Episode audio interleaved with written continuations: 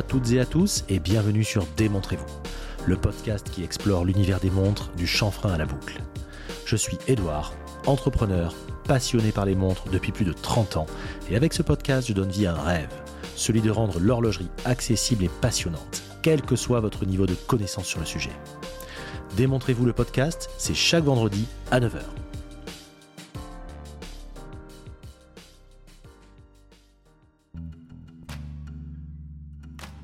Je suis très heureux de vous accueillir pour ce nouvel épisode. Cette semaine, nous allons explorer une marque qui compte beaucoup dans le paysage de la haute horlogerie. Si je vous dis, chez nous, il n'y a jamais eu de montre à quartz et il n'y en aura jamais. Si je vous dis aussi, plongeuse de légende avec inscription No Radiation, là vous savez de quoi je parle. Et si vous ne savez pas, vous êtes les bienvenus pour un voyage dans le temps comme vous les aimez. Mais avant de commencer, comme toujours, je tiens à vous remercier pour votre suivi, vos commentaires, vos notes. C'est tout simplement énorme. Tout cela me permet de vous concocter des épisodes toujours plus variés. D'ailleurs, les mois qui arrivent seront riches d'invités et de nouveautés. N'hésitez pas à parler du podcast autour de vous et à encourager vos amis à s'abonner. Mais maintenant, place à la manufacture Blancpain et la 50 Fathoms. Bonne écoute.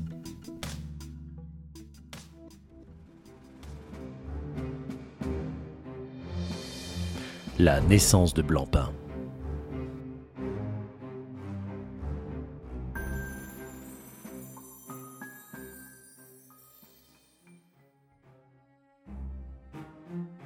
Nous devons remonter en 1735 pour voir naître la manufacture Blancpain. Manufacture qui se révèle être à la fois une des plus anciennes, mais aussi l'une des plus récentes. En effet, Blancpain est une incarnation parfaite de l'histoire de l'horlogerie mécanique. De son essor jusqu'à son déclin, de son prestige international jusqu'à son insignifiance, qui sont inextricablement liés. Mais laissez-moi vous raconter. Vous commencez à avoir l'habitude de nos virées spatio-temporelles, mais cette fois, on change un peu, on prend la DeLorean et on file en 1695. Rien que ça.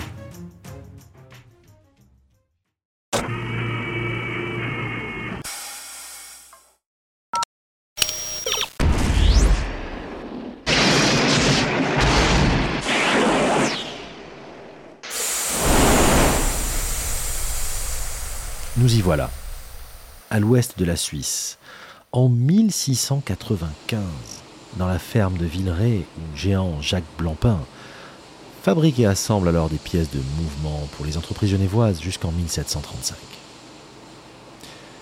Mais à la longue, cette condition ne lui apporte pas satisfaction. Il ne veut plus être sous-traitant, mais bien assembler ses propres pièces pour ses propres mouvements. Ce qu'il fit en 1735, en lançant la plus vieille manufacture d'horlogerie au monde. D'ailleurs, Avez-vous déjà remarqué l'inscription IB 1735 sur certains cadrans de modèles de la marque? Cette inscription fait référence aux initiales du père de géant Jacques Blancpain, Imer Blancpain, suivi de l'année de lancement de la marque. En 1815, l'arrière-petit-fils de géant Jacques Blancpain, Frédéric Louis, alors dirigeant de Blancpain, démarre la fabrication de montres complètes et mettra 15 ans à transformer l'atelier artisanal en une unité de production en série. Il innove en remplaçant le dispositif à roue de rencontre par un échappement à cylindre. En 1860, Blancpain fait bâtir une usine de deux étages sur le bord de la rivière Suse, qui fonctionne à l'énergie hydraulique, très novateur pour l'époque. Forte de son succès et de son savoir-faire, la maison Blancpain devient alors l'entreprise la plus importante de Villeray. Neuf ans plus tard, Blancpain crée une montre avec une couronne de remontoir qui vient remplacer la clé. Mais le début du XXe siècle vit naître d'autres inventions déterminantes pour l'avenir. Dès 1926, les Suisses ont intégré le remontoir automatique, inventé conjointement par Blancpain et John Harwood, dans un de leurs prototypes. En bref, la montre bracelet automatique est née. Dans les années 1930, on expérimenta un concept alternatif avec une pièce nommée la Rolls. La montre devait être remontée au moyen d'un mouvement amovible placé sur des rails. En 1932, après près de 200 ans et 7 générations de la famille Blancpain, Frédéric Émile décède. Or, faute de successeur désireux de poursuivre la direction, c'est Betty Fischer, son assistante de longue date, qui prend les rênes de la manufacture et devient alors la première femme dirigeante d'une entreprise d'horlogerie, qui plus est, de premier rang. L'entreprise est alors renommée Blancpain-Réville SA. Réville étant l'anagramme phonétique de Villeray, mais son identité ainsi que les caractéristiques de la marque sont préservées. Jean-Jacques Fischer rejoindra sa tante en 1950 et prendra la direction de la manufacture. En 1961, Blancpain intègre la SSIH. Vous vous souvenez, la société suisse pour l'industrie horlogère dont on parlait déjà dans les épisodes sur la Royal Oak. Blancpain rejoint donc la longue liste du groupe, comprenant entre autres Omega, Tissot et Lemania. Mais revenons quelques années plus tôt si vous le voulez bien. En 1953 pour être précis, année de naissance d'une montre que les amateurs de plongeuses connaissent très très bien la 50 Fathoms.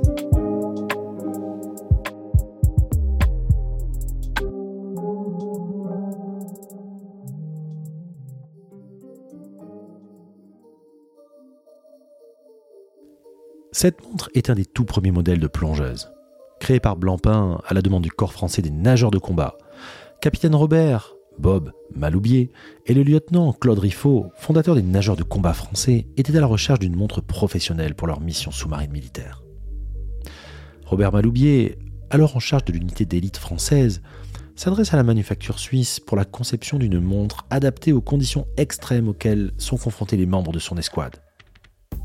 Les tests qu'ils avaient conduits avec des montres achetées chez un grossiste parisien s'étaient révélés désastreux. Les garde-temps étaient d'une taille ridiculement petite. Leur cadran presque impossible à lire. Et plus terrible encore, ils n'étaient pas étanches du tout. Le cahier des charges de l'époque exige alors que cette montre puisse résister à une profondeur de 50 brasses anglaises, unité de mesure utilisée notamment dans la marine, équivalent à 1,83 mètres. D'où son nom 50 Fathoms en anglais. Mais saviez-vous qu'une seconde raison a poussé Jean-Jacques Fischer à baptiser sa création du nom de 50 Fathoms En mémoire du chant d'Ariel dans La tempête de Shakespeare. À cinq bras sous les eaux, ton père est gisant, ses os sont changés en corail. La référence aux brasses, Fathoms en anglais, shakespearienne faisait écho. Dans son autobiographie publiée en 1986, Robert Maloubier définit les caractéristiques de la montre. Finalement, une petite entreprise horlogère, Blancpain, accepta de développer notre projet, qui prévoyait une montre avec un cadran noir, de grands chiffres et des indications claires sous la forme de triangles, cercles et carrés, ainsi qu'une lunette extérieure pivotante qui reprenait les repères du cadran. Nous souhaitions, au début d'une plongée, être en mesure de positionner la lunette en regard de la grande aiguille des minutes, afin d'indiquer le temps restant. Nous voulions enfin que chacun des repères soit aussi évident qu'une étoile pour un berger. Mais Blancpain dut surmonter une difficulté supplémentaire afin d'assurer la distribution de ses montres auprès de l'armée française. Il était exigé que tout l'équipement des nageurs de combat, y compris les montres de plongée, devait être acquis auprès de compagnies françaises. Cette condition a conduit Blancpain à traiter avec la Spirotechnique, une société de la holding française Air Liquide. Ces liens furent noués naturellement, car la filiale proposait un large assortiment de matériel de plongée. L'un des labels de Spirotechnique était nommé Aqualung et est devenu la marque utilisée pour les montres 50 Fathom vendues par l'opérateur français. Jacques-Yves Cousteau l'utilisa d'ailleurs lors de nombreuses plongées et la portait au poignet à l'occasion de nombreux films sur les abysses, tels que Le Monde du Silence, récompensé par un Oscar à Hollywood, et La Palme d'Or à Cannes. Jean-Jacques Fischer, le président de Blancpain entre 1950 et 1980, fervent adepte de la plongée sportive, présenta lui-même la 50 Fathom en 1953, en condition de plongée. Et c'est justement la passion de Jean-Jacques Fischer pour la plongée qui l'a amené à inventer les éléments essentiels de cette incroyable 50 Fathom. Le premier point sur la liste répondait à une simple évidence, l'étanchéité. Cette exigence l'a amené à concevoir une couronne munie d'un double joint. Ce dernier a déposé un brevet pour son invention. Il a également porté son attention sur la lunette tournante, destinée à faciliter la mesure du temps de la plongée. Son idée consistait à la faire tourner pour placer l'index du zéro en face de l'aiguille des minutes au début d'une plongée, afin de pouvoir consulter le temps passé sous l'eau à l'aide de l'aiguille des minutes et des repères temporels disposés sur la lunette.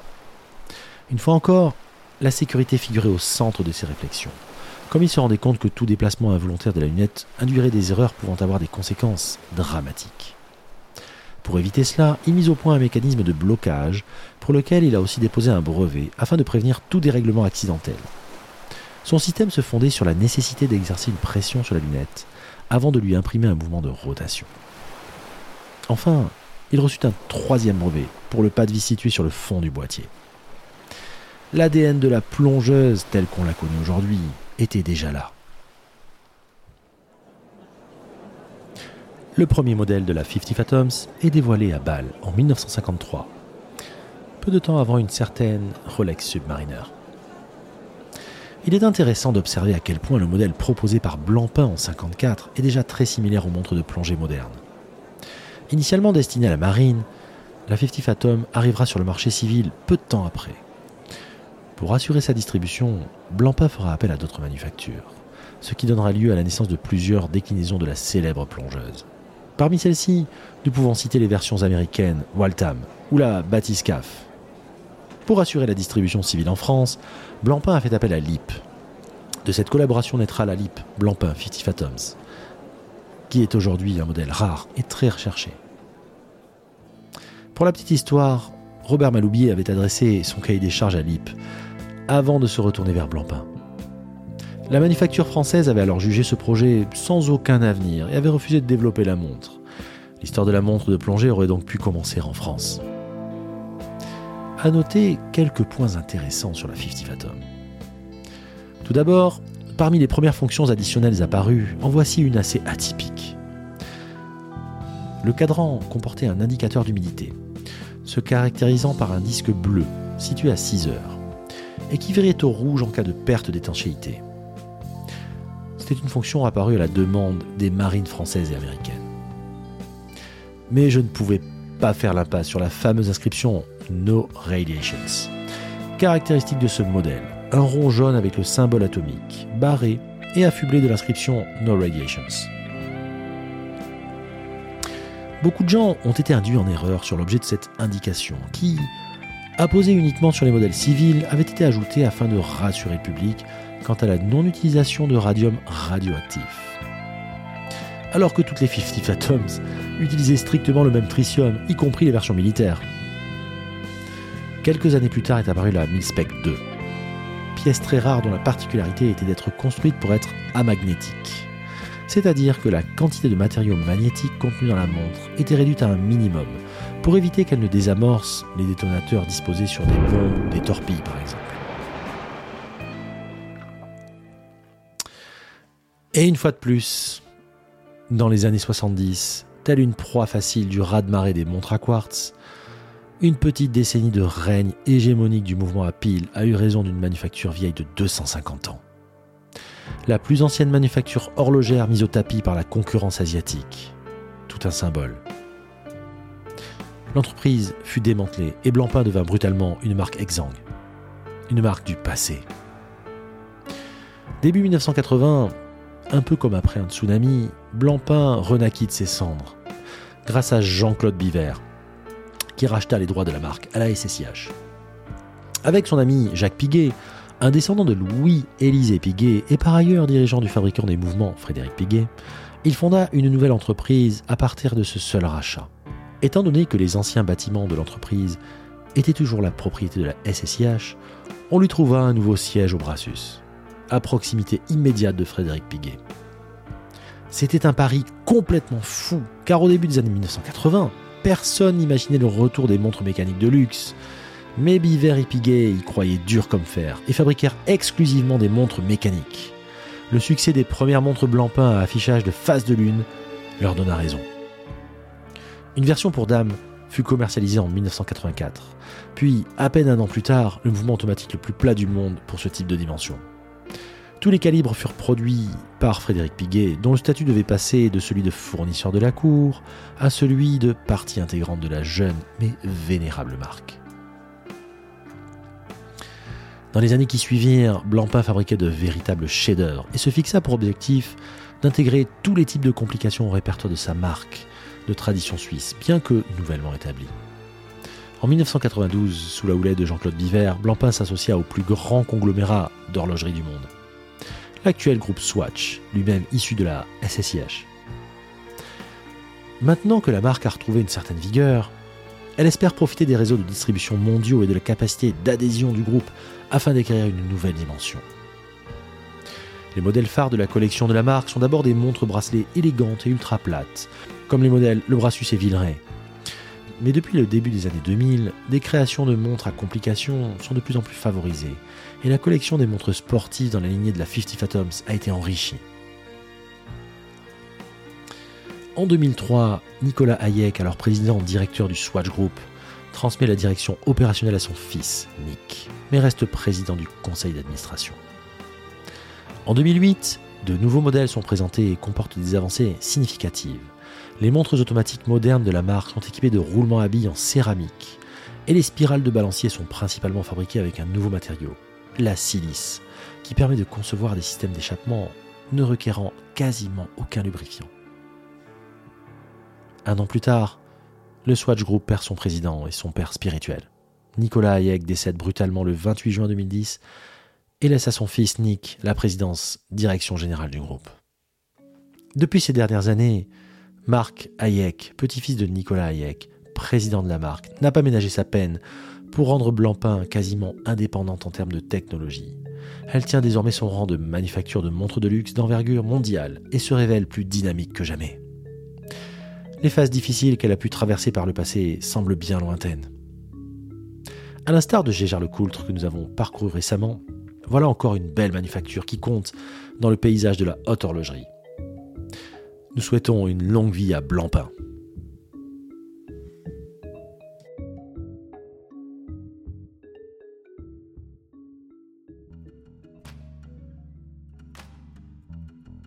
Nous arrivons à la fin de cette incroyable histoire.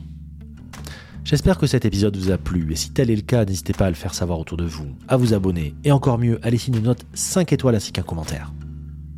Ah, au fait, pensez à mettre une photo ou une capture du podcast en écoute en précisant en quelles circonstances vous le suivez. Vous me taguez et je reposterai en story sur mon compte Insta Démontrez-vous.